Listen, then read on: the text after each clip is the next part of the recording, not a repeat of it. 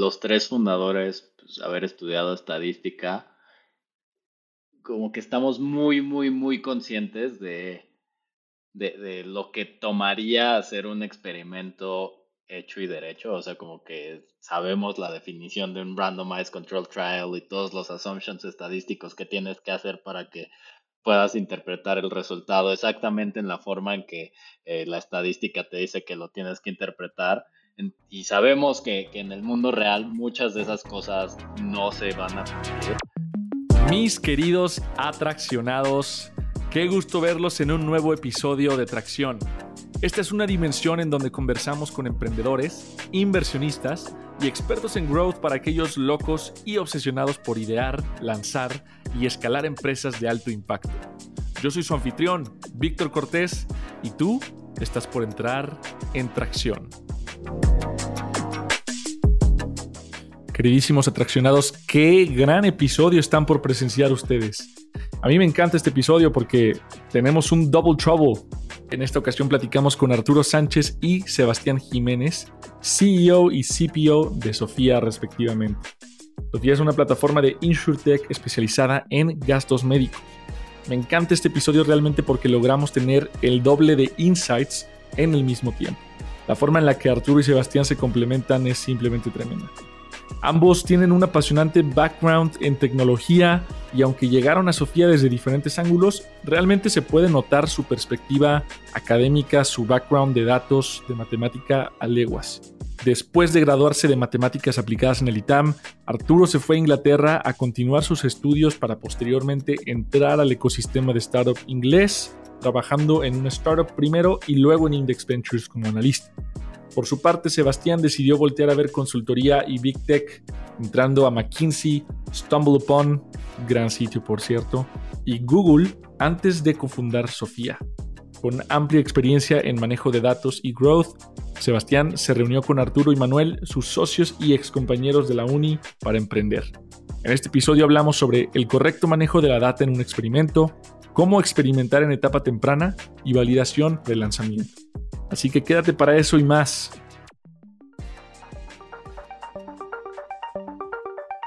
Si estás buscando incrementar tu número de usuarios a través de una estrategia de contenido, esto es para ti. En Tracción estamos apoyando a fundadores con sus esfuerzos de Content-led Growth, ya sea que necesites ayuda en términos estratégicos y de planeación o en la parte de creación y producción del contenido mismo, desde blogs para SEO hasta podcasts, videos y demás.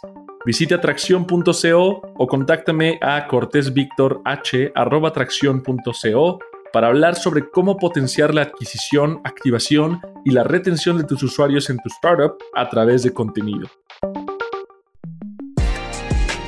Ya estamos al aire en un episodio más de Tracción. Hoy el primer episodio que tenemos un Double Trouble.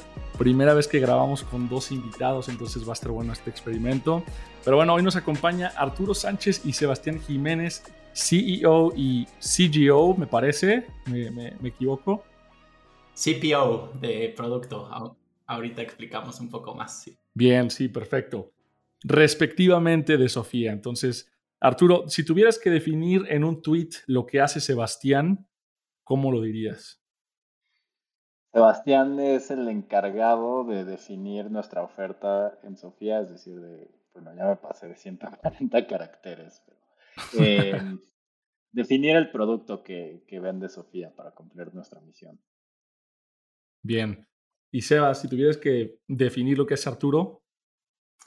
Eh, Arturo se encarga de que todas las partes de la compañía estén remando hacia el mismo lugar eh, y, meterse, y meterse a resolver algunos de los problemas más difíciles también. Perfecto, buenísimo. Pues vamos a profundizar ahorita en todo eso, pero para sentar las bases un poquito, Sofía es prácticamente una plataforma InsurTech especializada en el área médica y clínica. Em, pero, ¿cómo describirían ustedes Sofía realmente? O sea, ¿qué la hace tan particular? Y si quieren, este, aquí, no sé si quiera empezar primero Arturo y ya nos acomodamos para ver cómo le hacemos. Sí, Sofía, eh, o el producto de Sofía es único en que es completo, es decir, eh, te sirve para cuidar tu salud desde cosas preventivas como gastos eh, médicos menores a través del seguro y también gastos médicos mayores. Hay como diferentes productos que cubren esas distintas necesidades allá afuera, pero no creemos que haya uno que resuelva esas tres cosas eh, tan bien como lo hace Sofía. Ok, perfecto. ¿Algo que quieras complementar ahí, Sebastián? Este, bueno, pues solamente que o sea, nosotros partimos de resolver el problema de que cuidar tu salud es muy difícil, ¿no? Y digo, como dijo Arturo, esto tiene muchas, muchas facetas diferentes y, digo, cuando estás saludable, saber qué tienes que hacer para poder invertir en tu salud a largo plazo es difícil y muchas veces cuando te enfermas de algo leve, este, es más fácil esperar y esperar que se te quite a atenderte en ese momento eh, por la fricción que hay y cuando la salud se complica, este, pues tienes que saber navegar el sistema de salud, ¿no? Y para eso la gente recurre a sus redes para tratar de tomar las mejores decisiones y muchas veces las personas no tienen esas, esos mecanismos, ¿no? En su vida. Entonces, eh, nuestra solución completa está tratando de resolver ese problema. Perfecto. Ambos tienen perfiles fuertemente matemáticos, numéricos. De hecho, creo que son ex compañeros de la universidad, ¿no? Ambos estudiaron eh, matemáticas aplicadas.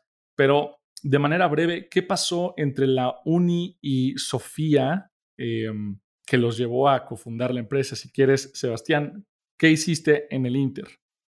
Sí, me arranco. Em, sí, de hecho, somos tres personas que, arrancamos la compañía. Falta Manuel aquí, eh, que lleva el equipo de tecnología.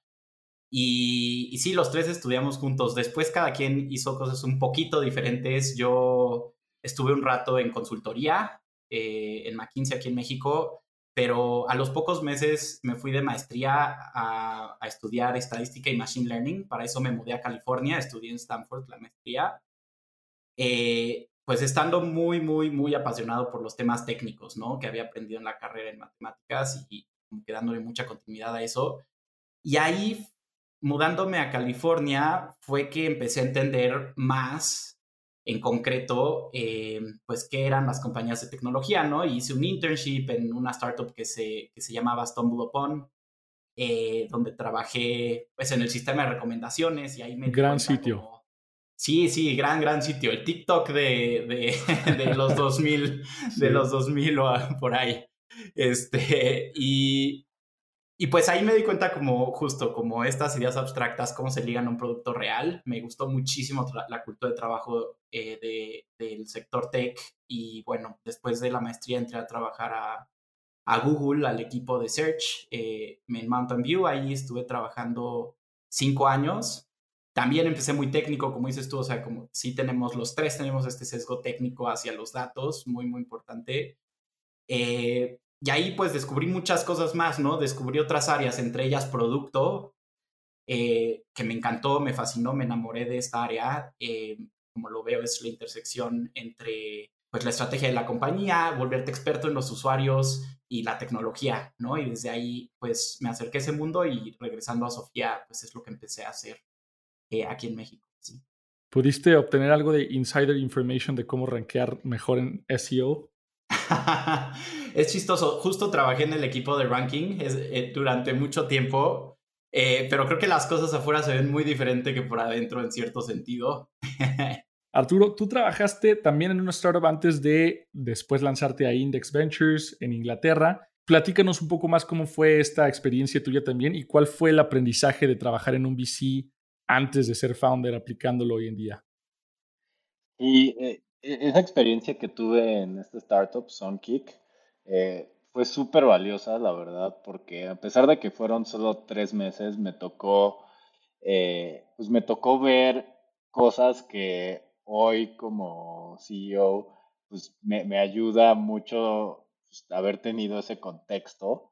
Eh, y fue, fueron, este, o sea, como que de ahí empecé a, absorber como mucho de esta cultura como tech y, como pues esta, eh, esta serie de prácticas y de forma de atacar los problemas.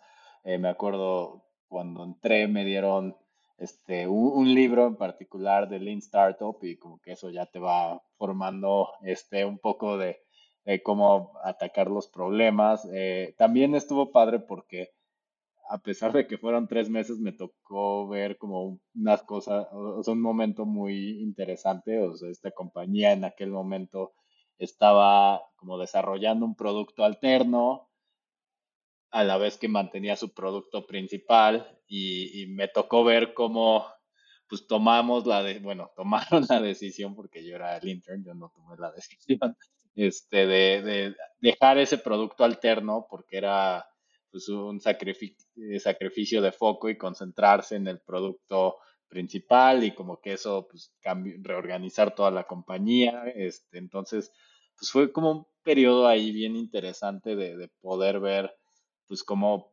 sucede esto en una startup. Em, y, y, bueno, sí, como dices, de, ahí eh, a través de la gente que conocí en ese internship, terminé trabajando en este fondo de, de Venture Capital Index Ventures, que este, pues, yo en ese momento no sabía muy bien eh, pues, nada de, ese ecosistema, entonces no sabía pues, que, que, en realidad era el fondo más grande de Europa y, tal eh, como el que muchos dicen que es el mejor de, de, Europa. Eh, entonces entré sin saber mucho y ya estando ahí como que me fui dando cuenta de, ahora, muy cañón eh, como la, la, historia de este lugar y, y ahí formé mucho mi, mi visión como de, de, tecnología, de el potencial que tiene una empresa de, de realmente cambiar este, industrias y, y cómo pasan de, ser pues como startups de chiquitas, compañías de unas cuantas personas a ser compañías que dominan industrias y, y que cambian la forma en que se hacen este, muchas cosas. Em, creo que eh, si, si, tuviera que sintetizar cómo cambió mi perspectiva estar ahí fue que eh, pues hace mucho más tangible el poder empezar algo y, y decir, pues sí, o sea, no, no, no que sea fácil, pero al menos le quita como, como pues como misticismo en el sentido negativo de, de, que necesitas así que haya como pues algo eh, como súper de, supernatural o algo así, o sea, como que sí, es mucho trabajo, pero se puede y cualquiera puede hacerlo. Entonces, creo que eh, ese fue un aprendizaje súper, súper eh, padre de esa época que además mínimo tú ya sabías lo que estabas haciendo, porque muchos que empiezan emprendiendo empiezan con la idea de hacer una app, y hablo de muchos refiriéndome a mí mismo, que no conocían nada del ecosistema de startups cuando, primera, cuando emprendí por primera vez y era como este acercamiento más Javi Noble de hay que hacer una super app, ya sabes, o sea, como que no, no conoces el ecosistema y te vas, te vas enterando poco a poco. ¿Fue casualidad ustedes que todos entraron al mundo tech después de haber estudiado?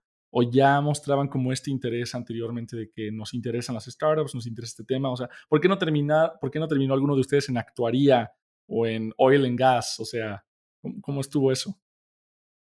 Es buena pregunta. Siempre como usuarios nos atraía mucho la tecnología. Me acuerdo cuando estábamos justo en la maestría, pues platicamos de eh, pues de nuestros internships y de cómo suena bien padre como un usuario, eh, pues la idea de estar trabajando en estos productos, eh, porque son los productos como más, más padres e innovadores y, como que más están cambiando cómo haces las cosas.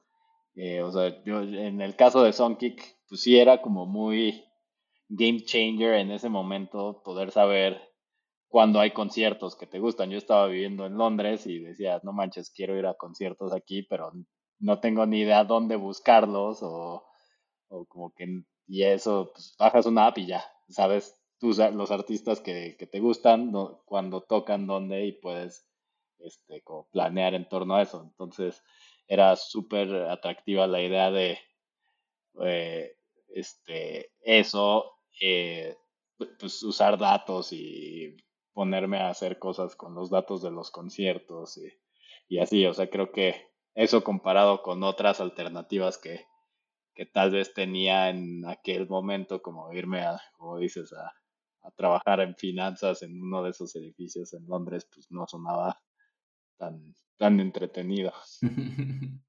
Sí, yo creo que, yo creo que le dio al clavo a Arturo. O sea, yo agregaría nada más que, o sea, además de esa curiosidad por los productos y así, que creo que eh, pues la compartimos mucho y de hecho, de hecho te diría que en Sofía una de las cosas como características es que probamos muchísimos servicios y muchísimas, o sea, como que el equipo, la cantidad de licencias que luego estamos eh, tratando de traquear y, y, como apagar, porque luego es un gastadero y así, pues eh, es muchísimo porque como que se ha pegado mucho esta cultura de probar herramientas nuevas y así. Yo creo que esa es la, la, la base de por, qué, de por qué acabamos en tech y también pues de hablar de, o sea, durante mucho tiempo hablamos los tres como de productos y, o sea, aún antes de arrancar Sofía, ¿no? Y creo que no es coincidencia que hayamos terminado acá.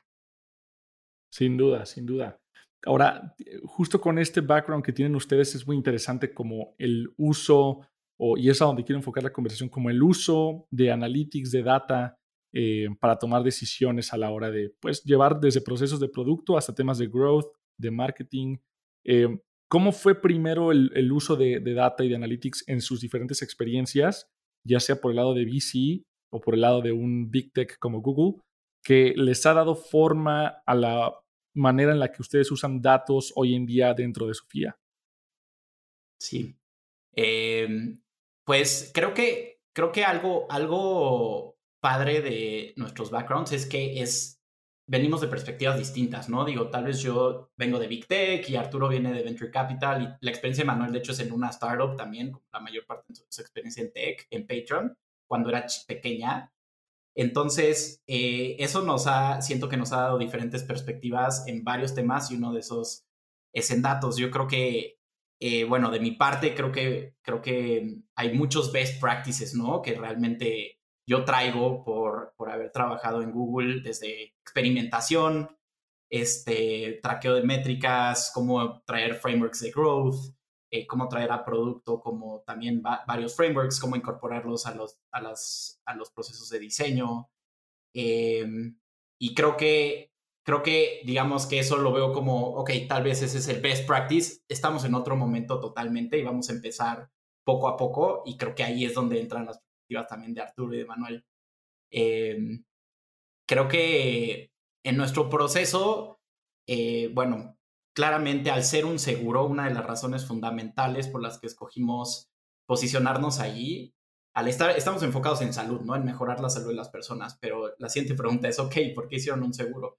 Y pues una, una parte de la respuesta es porque creemos que el seguro está posicionado de forma natural en un lugar donde tienes mucha retroalimentación, ¿no? Y parte de eso es en datos, ¿no? Porque tanto la parte del cuidado de la salud como la parte financiera, que van muy de la mano en este problema de, cuidar nuestra salud, este, pues fluyen, fluyen por el seguro, ¿no? Y em, y eso ha sido como un eje estratégico desde el inicio y bueno, poco a poco, conforme hemos tenido más usuarios y lanzamos y con experimentos y con todos los challenges a partir de que lanzamos en términos de, entender el mercado y cómo, y cómo, este, y bueno, y cómo, cuál va a ser nuestra estrategia de growth y todo esto, eh, pues creo que nos hemos ido poco a poco sofisticando, este, hemos tenido insights más más nítidos, ¿no? De dónde viene la gente, qué es lo que dicen de nosotros, este, qué partes del producto son las que están cambiando más súbitamente este, la conducta de las personas, que se cuiden más rápido, ¿no? Su salud, etcétera. Entonces, creo que, creo que ha ido por ahí y nuestra idea es que eso nos ayude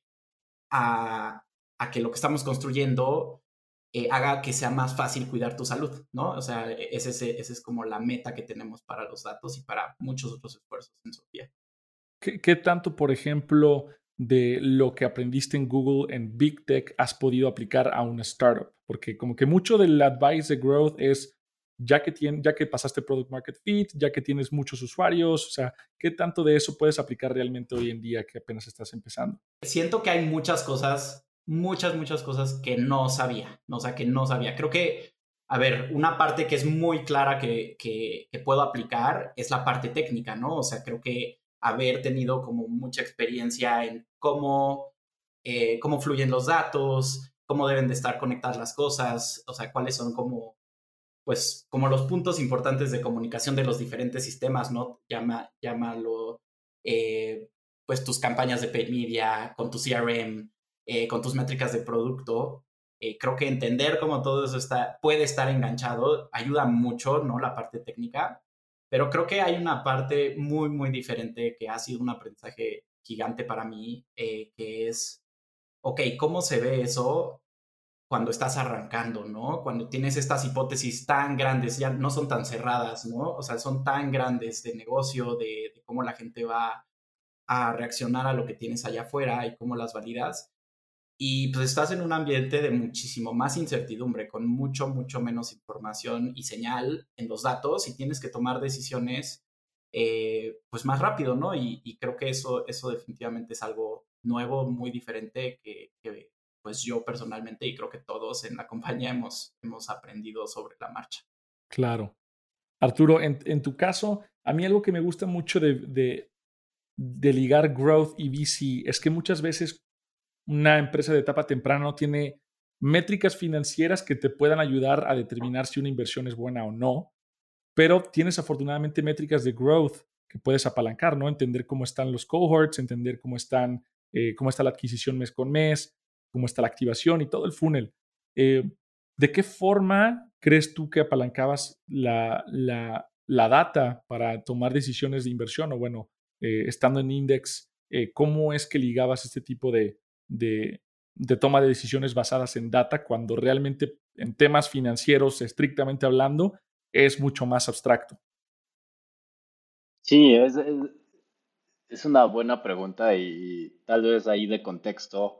Mucho de lo que yo hice con data en Index era en el paso previo incluso a la decisión, eh, en el paso como de enterarte de que existe una compañía que está creciendo mucho eh, entonces ahí tenía una serie de sistemas que monitoreaban distintas señales para detectar cuando alguna compañía este, estaba pues, acelerando su crecimiento en alguna de esas dimensiones. Eh, y eh, es como súper interesante porque es una visión muy como de afuera y ahora estando eh, en una compañía y como construyendo y así me, doy cuenta de que, o sea, sí son señales útiles, pero son como muy, muy superficiales de, de, con respecto a lo que ves estando dentro de una compañía. O sea, siempre lo supe, pero ahora lo, lo, lo, sé más. Em, y, y, creo que el momento, tal vez un momento muy irónico fue cuando un fondo como que nos buscó acá en Sofía porque justo triggeramos algún sistema que se parecía a los que yo hacía estando de aquel lado y como que entendí perfectamente qué había pasado. Así, y fue muy, muy, muy, chistoso. Pero sí, pues, este, creo que em, pues sí, en, ese, en mi caso, el cómo se traslada esa parte como técnica de datos a mi rol en Sofía, eh, pues creo que es sobre todo en la parte técnica de, de que, pues, empezando por mí, pero todos en la compañía como que pues tenemos esa aspiración a poder usar datos en muchos este, lugares y lo vemos como algo muy muy tangible muy a la mano, no, no necesariamente como una especialidad que tenemos que desarrollar estratégicamente para como hacer nuestro músculo, sino pues es como algo que usamos siempre que se puede. Sí, claro, la, la herramienta para llegar al fin, ¿no? No, no el fin en sí. sí. Pero mencionas algo muy interesante y decías que esas métricas que traqueaban eran muy superficiales. En un mundo utópico, ¿cuáles serían las métricas correctas? O sea, ¿cuáles hubieran sido las que te, en tu opinión, el trigger hubiera sido el adecuado para decir esta es la que está teniendo buen momentum?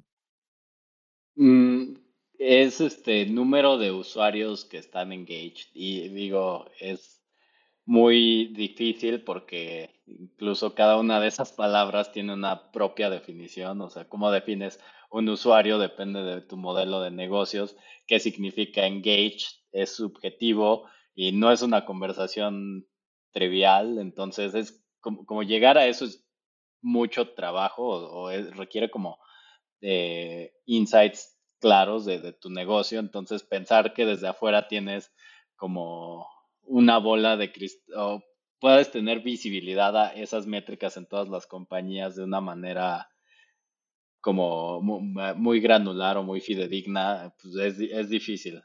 pero de nuevo, no que no sea útil, porque aún con esa señal como muy, como muy este, poco fina, pues de, sí, sí puedes, o, sea, cuando algo, es la cosa padre de las startups, cuando algo crece como loco, pues es, es como obvio eh, y lo puedes detectar.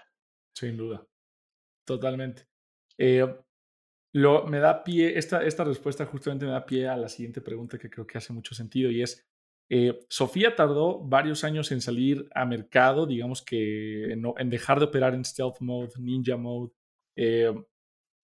¿Cómo se veía ese proceso y transportenos un poco a ese, a ese búnker de estar operando sin salir, por así decirlo, a la luz del sol, eh, sin necesariamente tener este modelo validado, por así decirlo, esperando que en el momento en el que digan, que dicen, hey, ya salimos al mercado, recibieran ese, ese interés masivo, o, cómo se vio todo ese proceso de pasar de, de stealth a ya salir al mercado.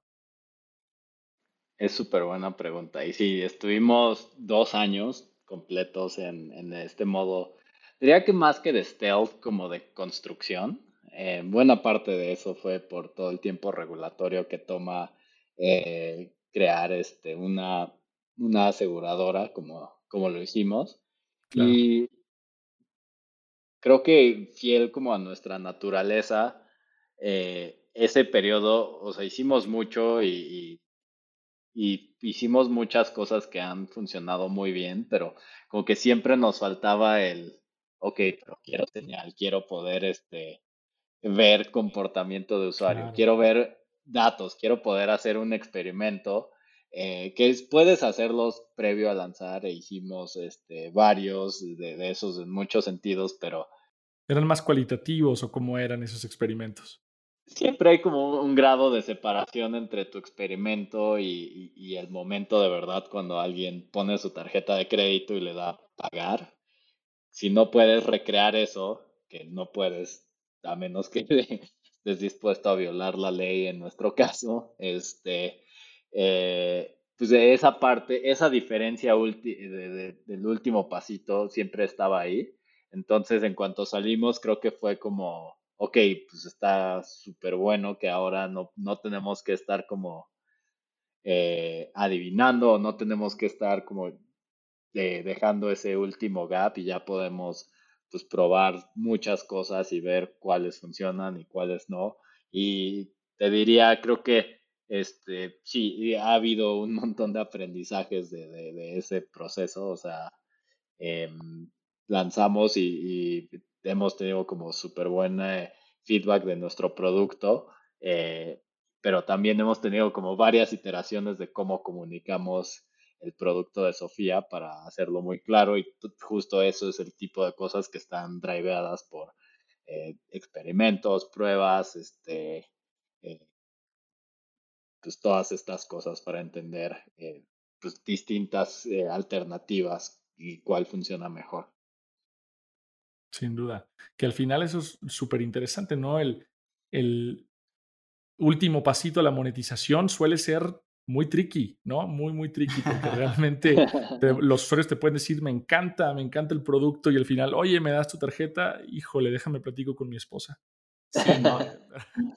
y creo que, creo que, o sea, en un seguro en particular, eh, ese, ese paso se vuelve muy, muy complejo comparado con muchos otros productos, porque bueno, en primera estás hablando de salud y también intersección con, con finanzas, ¿no? Con tus finanzas personales, ¿no? Y creo que son temas, por un lado, muy personales, por otro lado, pues muy complejos y por eso es parte de por qué estamos aquí, ¿no? Para romper esa complejidad y que sea más sencillo, pero al final del día, el problema en sí es, es difícil, ¿no? Y cada persona tiene, tiene una perspectiva muy específica.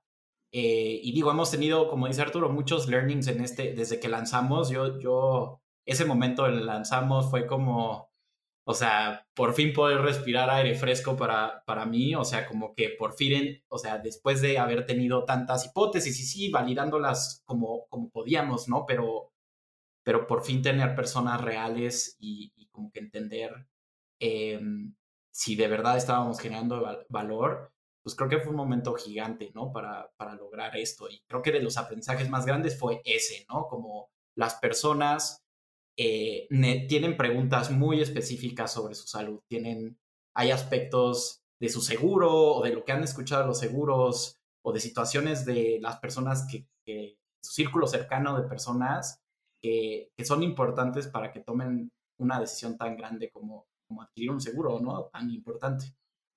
Ah, ¿Nos puedes transportar un poco y quizá comparar un experimento de back then, de cuando todavía no había forma de validarlo directamente en usuarios pagando, y un experimento que estén corriendo ahorita? O sea, ¿Cuál era esa diferencia? ¿Cómo se veían? Eh, ¿Cómo nos puedes comparar eso?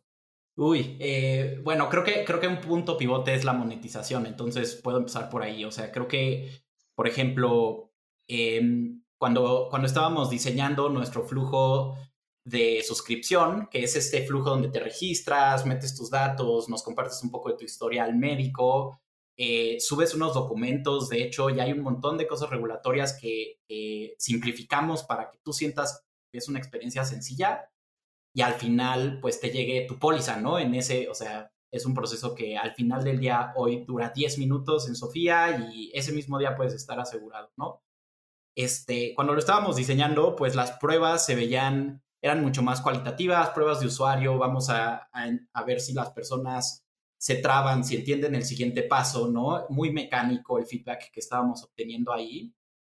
Este, y eso contrasta muchísimo con lo que hacemos ahora, ¿no? Donde, bueno, tal vez tenemos una hipótesis de algo grande que falta, por ejemplo, tal vez las personas llegan, llegan y, y, no tienen la información suficiente sobre sobre, sobre sus preexistencias, ¿no? O sobre qué enfermedades, qué casos eh, o qué tan fácil va a ser hablar con un doctor. Y no tienen información suficiente para tomar la decisión.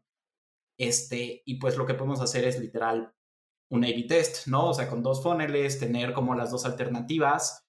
Y claro que eso lo seguimos suplementando con algunos tipos de entrevistas o encuestas y cosas así, pero también podemos observar, ¿no? Observar la decisión, el momento de decisión, porque creo que en una prueba de usuario, este, pues casi, casi que es como te estoy preguntando, ¿y lo, ¿y lo comprarías o no en la entrevista? Y es muy fácil decir, ah, sí, sí lo compraría, pero en la vida real, como dice Arturo, es mucho más difícil, eh, pues ya pagar, ¿no? O sea, ese es, ese es realmente el momento de decisión.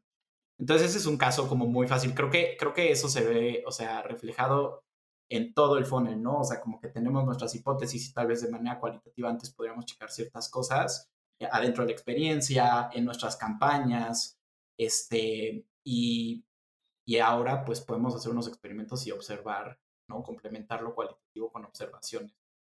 En, en retrospectiva, ¿creen que hubiera existido un MVP para testear de manera un poco más sin romper la ley de manera un poco más similar a la que están llevando a cabo hoy en día? Creo que hay algunas, eh, hay algunos este, esquemas como, por ejemplo, tal vez como más de, estas páginas que son como comparadores de seguros y, y todo esto, este tipo de cosas que sí te dan información útil eh, qué tipo de cosas este, se, qué tipo de cosas se fija la gente, qué términos entiende, qué términos no. Eh, yo sigo pensando que ese último paso así de, ok, pero vas a pagar, es, e, es, es, blanco y negro, o sea, como que e, es el momento de la verdad y justo ese es el momento que de, este, no puedes este, recrear a la perfección. O sea, creo que sí, eh, tal vez hacer algunas de estas cosas como he escuchado el ejemplo de Masterclass en el que ellos construyeron un funnel donde sí podías pagar, y digo pagar entre comillas, una clase que aún no existía. Eh, y, creo que eh, ahí, este, y, al final pagabas y no podías tener acceso a la clase no existía. Algo así podríamos haber hecho, pero tiene riesgos grandes, este, en el sentido de que si lo hacemos con nuestra marca, pues eh, empiezas como con una mala experiencia de usuarios y, algo para nosotros centrales como cuidar la experiencia de usuario. Eh, y, y, si te desvías de usar tu propia marca, pues em, este, ya metiste esa distancia adicional de que pues tal vez lo que hace la diferencia es justo la marca y mm, ya no puedes probar bien. Entonces, sí había, pero tiene, venían tal vez a costo de defraudar, y lo digo entre comillas, este, porque no, no en, el sentido así estricto, a, los usuarios y generar como malas experiencias. Sí, y creo que la industria tiene que ser un factor enorme. O sea, por un lado, Masterclass se puede dar el lujo de decir, prepaga este curso eh, para que seas de las 100 personas que van a tener acceso a Serena Williams. Eh, caso ustedes no creo que hubiera sido como igual, pero, pero me queda claro. Eh, platíquenos un poco ahora de, de, de, manera ya más táctica el diseño de esos experimentos. Por ejemplo, hoy en día lanzaron a mercado, ¿cómo fue que consiguieron esos primeros usuarios? O sea, ¿tenían algún growth loop? ¿Fue más bien fuerza bruta de ir a vender el producto? ¿O, o cómo se dio ese proceso de, ya que tenían esa capacidad de salir a vender y monetizar, eh, cómo se dio ese proceso de los primeros, no sé, 20, 50, 100 usuarios?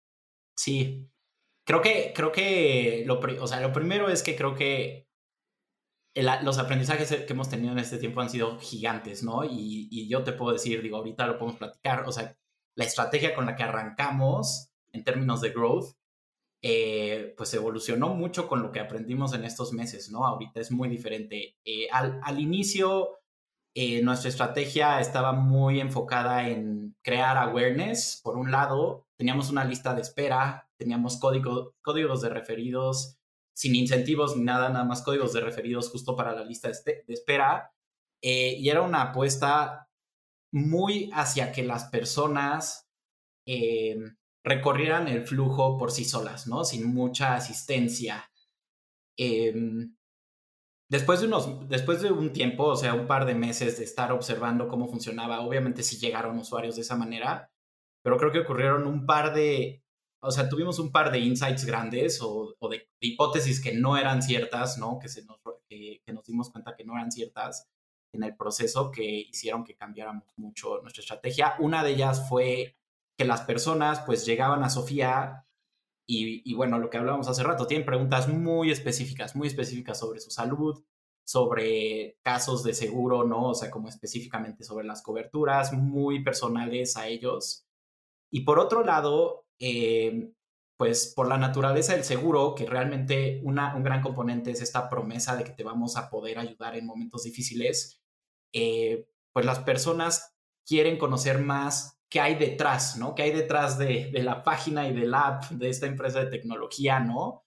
Eh, que los vamos a poder escuchar, ¿no? Y creo que, creo que esos, esos dos insights nos llevaron a hacer un cambio grande este, sabíamos, como dice Arturo, sabíamos el feedback que estábamos recibiendo, que para mí es la base de cualquier estrategia de growth, es que, pues, si estés seguro de que estás creando algo valioso, no algo valioso para los usuarios, esa pieza fundamental estaba ahí, pero la manera en la que teníamos para que llegaran las personas no era lo suficientemente robusta, ¿no? no y, sobre todo no, era lo no, éramos, no estábamos siendo lo suficientemente cercanos a las personas eh, para, pues, para generar esta confianza y estar seguros de que, de que tenían la información necesaria para tomar esta decisión. Entonces, pues un par de, un par de cosas grandes a partir de ahí que cambió nuestra estrategia. Primero, eh, primero eh, como que instalamos un esfuerzo en paid que estaba más enfocado en dar, eh, pues en ayudar a las personas a entender, tal vez más educacional, ¿no? Ayudar a las personas a entender beneficios específicos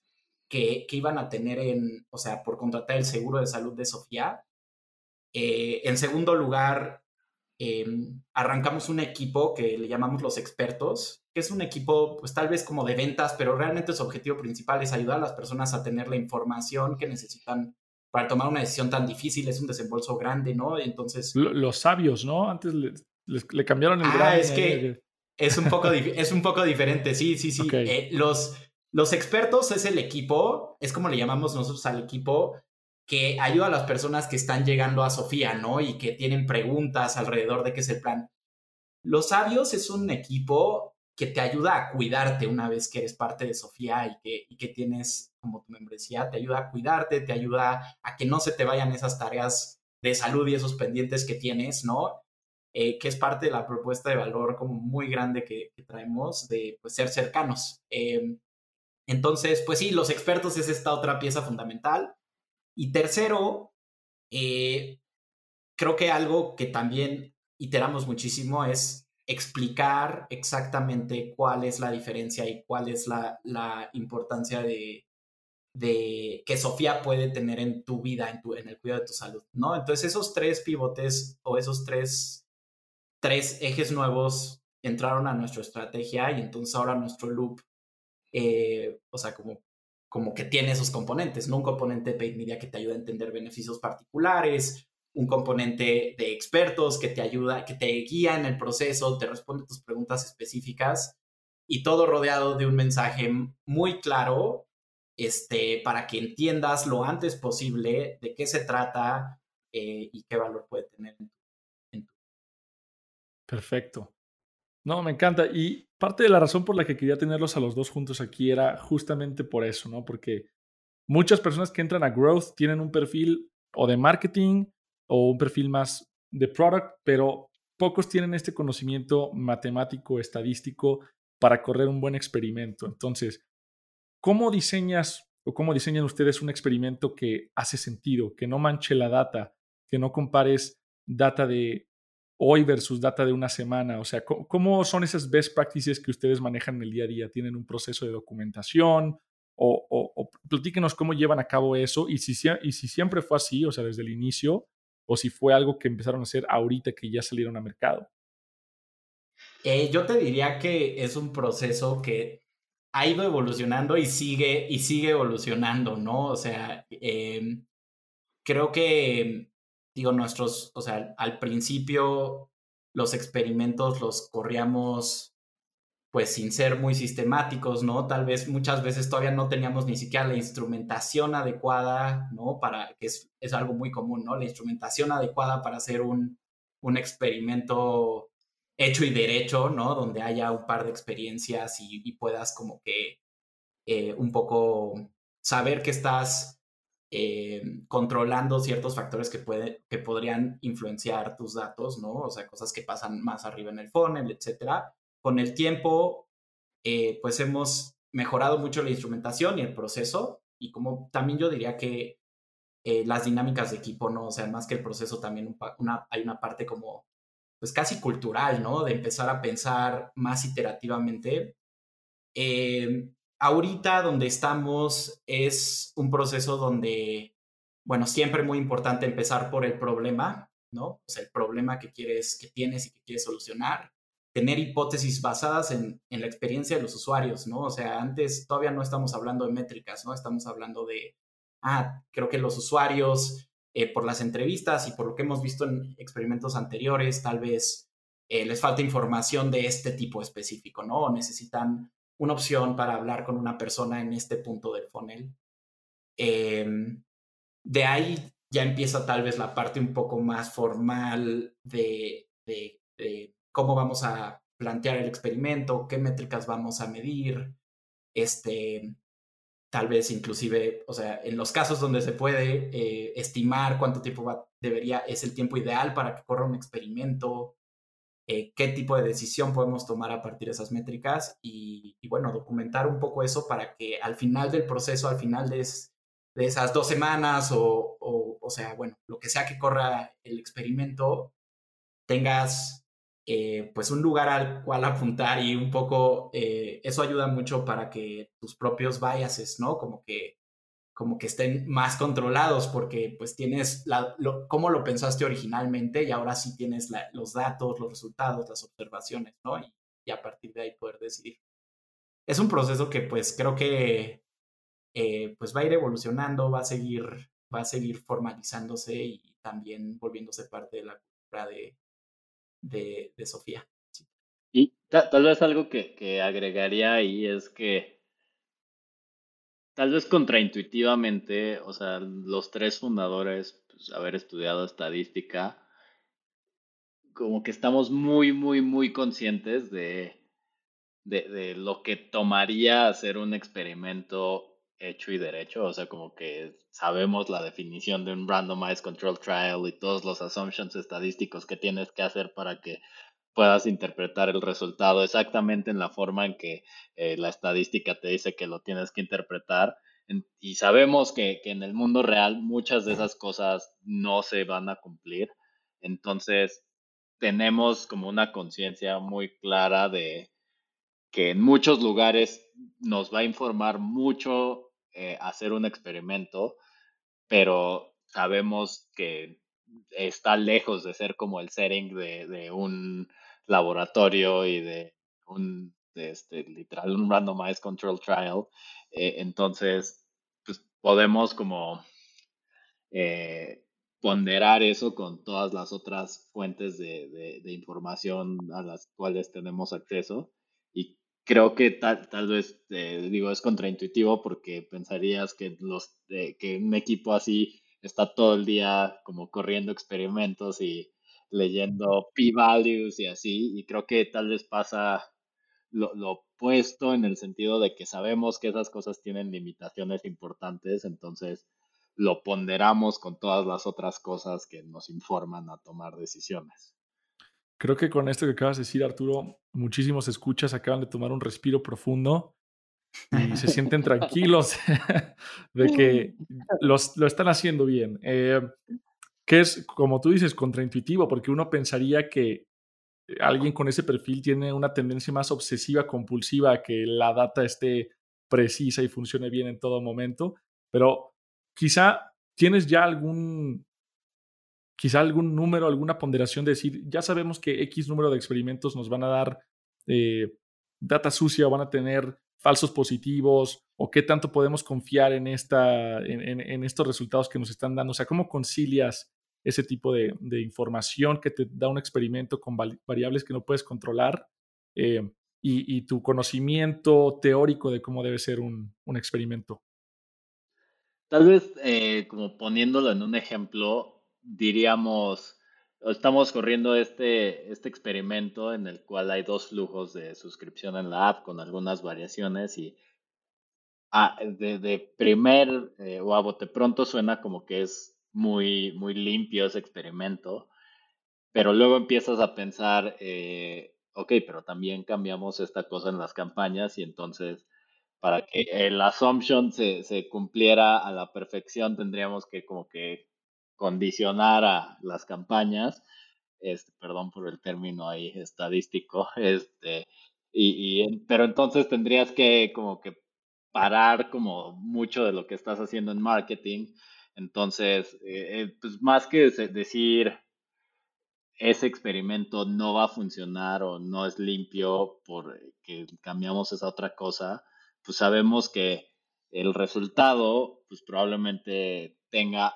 un poquito más de ruido que el que este, el número por sí solo te dice. Entonces, tal vez si, es un resultado que te apunta que un, si tiene un efecto positivo el cambio que hiciste, pues te queda, o sea, es, es sano tener una pizca de, escepticismo de, a menos que sea un resultado así súper, súper claro, eh, pues tener el escepticismo de, ok, pero había más ruido, entonces, eh, pues sabe, eh, sabemos que está esa incertidumbre añadida. No sé si eso contesta sí. la pregunta. No, perfecto, que, queda claro. Y para transicionar un poquito justamente a eso, ¿cuáles dirían que son algunas prácticas a la hora de hacer análisis de datos y de, pues justamente, ¿no? De este, este diseño de experimentos que quizá ustedes no ven en otras startups o que founders con menos experiencia en este tema eh, carecen hoy en día. Sí. Yo, yo uno que considero muy importante es em, no, no confundir como la métrica objetivo con el objetivo eh, tal cual de negocio de lo que estás haciendo, ¿no? Porque muchas veces, eh, pues sí, o sea, claro que todos tratamos de escoger la métrica más indicada para que represente lo más cercano posible eso que estamos persiguiendo, eh, pero al final del día siempre hay un, un propósito de, de, los cambios que estamos haciendo más allá de mejorar una métrica, ¿no? Que es mejorar la experiencia de usuario. Y muchas veces en los experimentos, este, y digo, dije mejorar la experiencia de usuario, igual en algunos otros casos están más enfocados en una parte específica de, de lo que signifique eso, ¿no? Pero muchas veces en los experimentos, eh, pues la métrica objetivo se puede mover de cierta manera o no converge, ¿no? Y no es inconclusivo, etcétera. Pero alrededor de esa métrica, el experimento te dio otro tipo de insights que te pueden ayudar a tomar la decisión, ¿no? Este, y digo, creo que ese, ese es uno muy importante cuando hablas de experimentos con alguien. Creo que luego, luego mucha gente se clava en la métrica, lo cual hace mucho sentido, para eso lo estás haciendo, pero como que siempre debe de haber un momento donde te desprendes un poquito de tu métrica para, para contextualizarlo al objetivo real en el que está, o sea, de los esfuerzos que estás haciendo. ¿Lo, ¿Lo, puedes aterrizar en un ejemplo práctico quizá? Algo que te haya sucedido, que hayas dicho, ok, eh, esto no mueve nuestra métrica norte necesariamente, pero es parte de nuestros objetivos de negocio paralelos, si estoy entendiendo sí, sí, correctamente. Sí. O sea, tengo un ejemplo muy específico, a ver si no es demasiado chiquito, pero, em, por ejemplo, eh, tenemos nuestro landing page, ¿no? Y pues estamos tratando de mejorar, eh, pues, el, o sea, cuántas personas ven nuestro landing page y, que, y empiezan su proceso de suscripción. Entonces, tenemos dos variaciones y en una de ellas estamos dando la opción de que hablen con uno de nuestros expertos, ¿no? Y como que, que puedan resolver sus dudas. Este, al final del día, y creo que en este caso se debió en parte al volumen y tal vez el efecto realmente era muy chiquito de estas dos, de estas dos alternativas, pues no se movió la métrica de conversión, ¿no? O sea, como que fue inconclusivo. Pero por otro lado, eh, sabemos que ofrecer este camino de que hablen con, con los expertos, pues es parte de, de, o sea, va muy en línea con ciertas promesas que hacemos, ¿no? A, a las personas de, de, tener un contacto más cercano con nosotros y de poder ayudarlos, eh, pues, en cualquier momento de su journey. Entonces, pues, la decisión al final fue dejar eso, ¿no? Porque, pues, va más en línea con lo que pensamos. Eh, y creo que bueno, o sea, es un ejemplo de una decisión, tal vez, tal vez me estoy atando a un objetivo más intangible, pero creo que es válido, ¿no? O sea, creo que, creo que en retrospectiva, pues es una buena decisión. Definitivamente. Perfecto, pues estamos a punto de concluir, pero antes me gustaría cerrar con un broche de oro, una pregunta que últimamente he estado haciendo a las entrevistas y, me gusta mucho porque saca este lado, pasamos de lo más técnico a algo quizá un poquito más, no inspiracional, pero vulnerable, se puede decir. Eh, yo sé que ustedes al principio, al no lanzar a mercado, quizá, eh, y hacer una industria compleja, bien regulada, tenían temas con levantamiento de capital, ¿no? Que era complicado justamente por lo mismo. Pero me gustaría saber si tienen algún, algún momento muy difícil en la trayectoria de growth o en general con Sofía eh, que puedan compartir con la audiencia. En algún momento donde digan, ¿sabes qué? Es que aquí ya no sabíamos por dónde hacerle, para dónde movernos sobre todo para aquellos escuchas que ahorita quizá están batallando con un área muy particular y dicen, ya no sé hacia dónde moverme, necesito ese push, saber que dentro de seis meses quizá hay una, una, hay una, puerta, una puerta, una luz en ese túnel, ¿no? Sí, o, o sea, creo que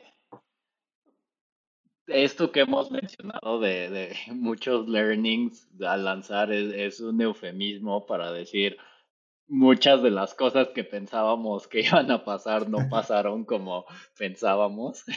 Y, y creo que, eh, o sea, eso es como la dificultad de haber estado, pues como tanto tiempo en modo construcción, porque te enamoras de, de cómo imaginas que van a ser las cosas y, y pues lanzas y, muchas pues no funcionan de esa manera. O sea, el ejemplo que daba Sebastián de, pues, te imaginas que, que como que esta, e, esta onda como de eh, scarcity, como generado, eh, autogenerado, pues va a inducir ciertas conductas y luego ves y pues no.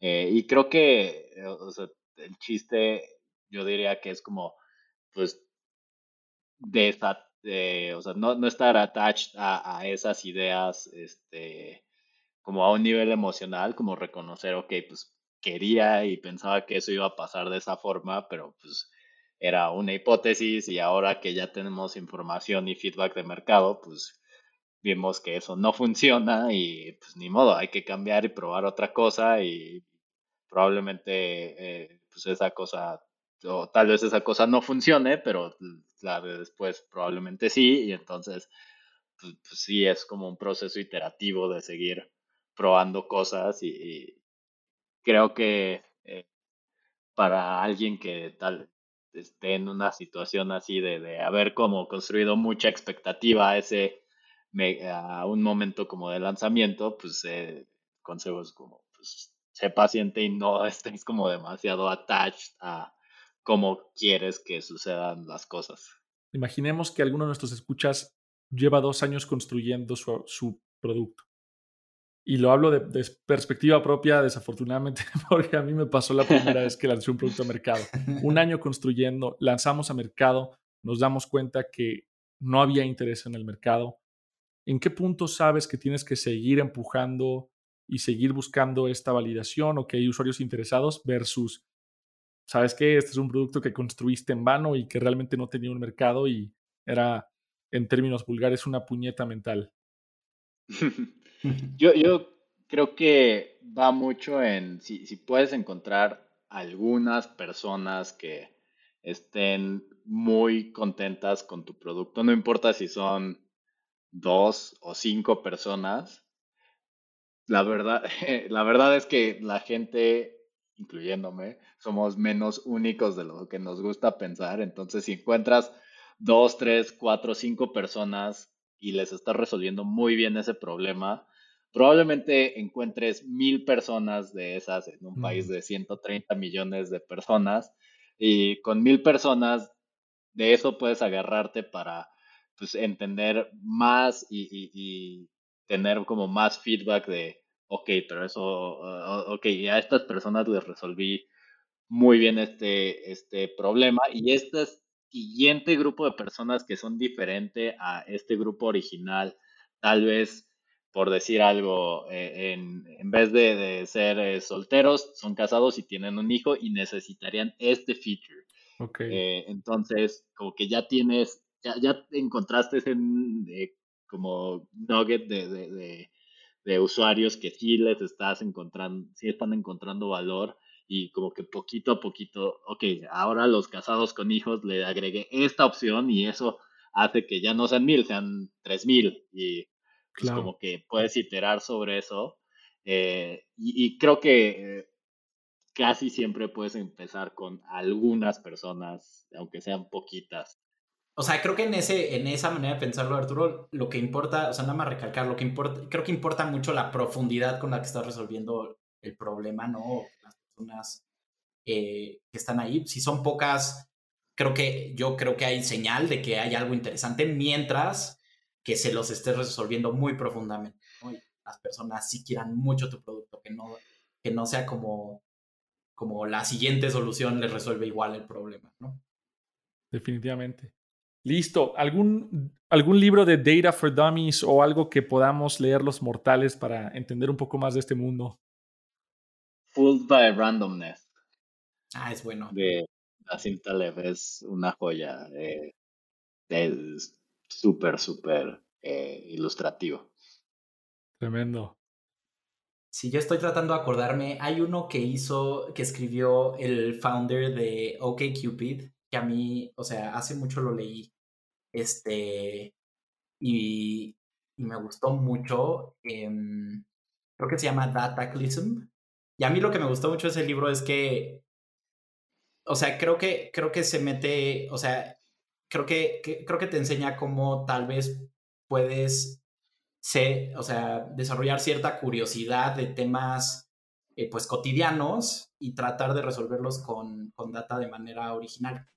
Dataclism se llama, estoy casi. Dataclism, sí, lo confirmamos por acá. Bien. Pues ahí lo tienen. Nuevamente, gracias a todas las atraccionadas y atraccionados que nos escuchan una semana más. Recuerden que pueden conectar conmigo. Estoy en Twitter y LinkedIn y em, Instagram. Estoy como arroba atracción-bajo. Arturo y Sebastián, ¿a ustedes cómo los podemos encontrar? Eh, personalmente estoy en Arturo eh, Saco como Sánchez Correa eh, Sofía es Somos Sofía. Y yo estoy eh, igual, Twitter, Sebastián JBP. Buenísimo. Recuerden, yo soy Víctor Cortés y esta fue su dosis semanal de tracción.